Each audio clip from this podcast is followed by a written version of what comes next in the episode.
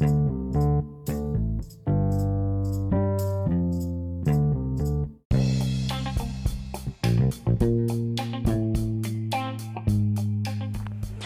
a todo el mundo, bienvenidos de nuevo a mi podcast y hoy es el episodio número 3. Hoy vamos a estar hablando de qué yo pienso de J-dramas y J-pop también y si lo recomiendo o no lo recomiendo verlos. Vamos a comenzar.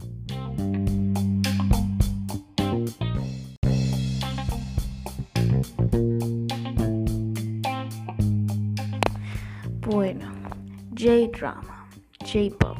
Vamos a comenzar con el drama y después voy a decir sobre el pop.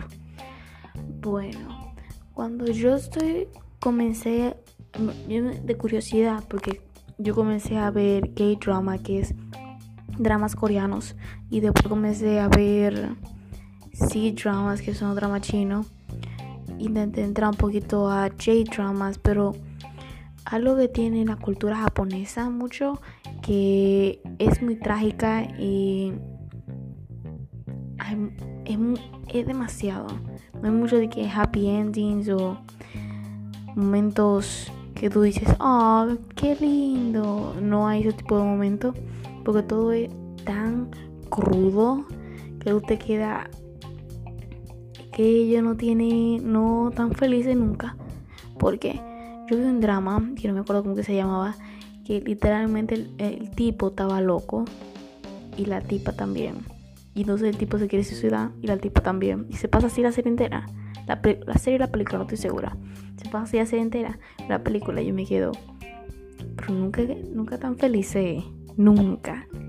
Entonces siempre o es suicidio o es tragedia o algo fuera lo normal o tienen depresión o cosas así. Pero como tú ves que una serie coreana o china, normalmente muy...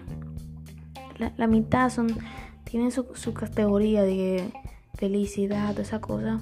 Pero también tienen sus tragedias, pero no siempre. Siempre. Cada vaina que yo he visto de J-dramas, todos tienen tragedia. Todos. Yo no he visto ni uno que sea feliz. Ni uno. Y si encuentran uno, me lo recomiendan. Porque yo no he visto, yo me he pasado buscando, así dándole chance al DJ drama, a los dramas japoneses, japoneses. Y yo me he quedado. Pero no hay nada feliz en uno de estos dramas, nada. A mí no me gusta ver series que tengan tan traje, tanta tragedia. A mí no importa de que, oh, el tipo se lo atropellaron y después queda en coma en el hospital. Y yo me quedo, ok, estamos bien. Pero no que los dos personajes se quieran matar. O había otro que yo vi, que fue uno de los primeros J-dramas que yo vi, que uno que yo no sé si ustedes lo conocen, pero es. Ah, déjame recordarme. Ah, ya. Que el muchacho está enamorado de la hermana y la hermana lo sabe. Y entonces, en realidad, ellos no son hermanos. Porque la muchacha la adoptaron. No son hermanos, nada. Pero como que son hermanos porque vivieron toda su vida juntas, juntos. Y usted queda ahí, al final ellos están juntos. Y después el papá le dice, ok, te entiendo. Yo sé que usted estaba enamorado.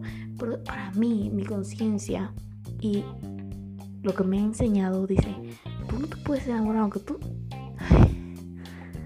y se enamoran y todas esas cosas y se besan y todas esas cosas. Y me quedo en serio esa es la única serie japonesa he visto que quedan felices literalmente. Y yo estoy si te gusta ese tipo de, de serie así de tragedia de depresión de suicidio J-drama se parece a 13 Reasons Why. Y yo literalmente yo me puse a ver 13 Reasons Why y me quedé pero explíqueme. Explíqueme, porque yo no puedo, no puedo ver este tipo de serie. Yo no puedo. Porque me pone ansiosa. Y me pone así, me quillo con el personaje. Porque no puede ser que viva todo el tiempo triste. No toda la vida es tristeza. Eso me quilla a mí.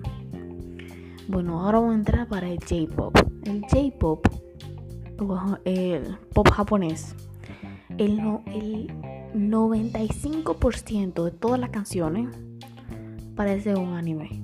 Literalmente, tú le escuchas, aunque no parezca un anime la canción, tú le escuchas y tú dices, esto, esto seguro que tengo un anime.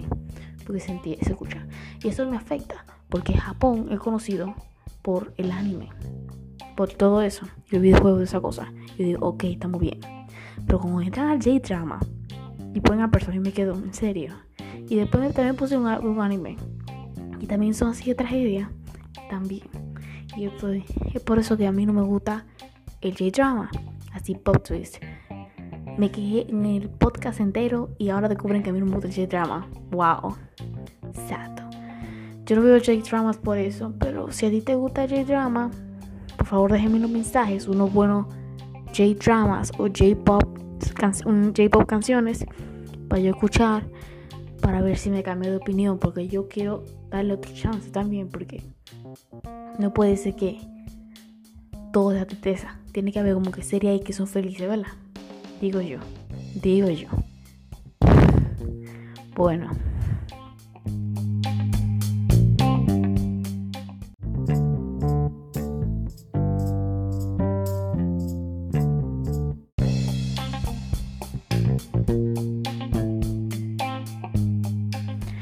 Espero que le gustó y vuélvame a ver mi próximo podcast. Bye.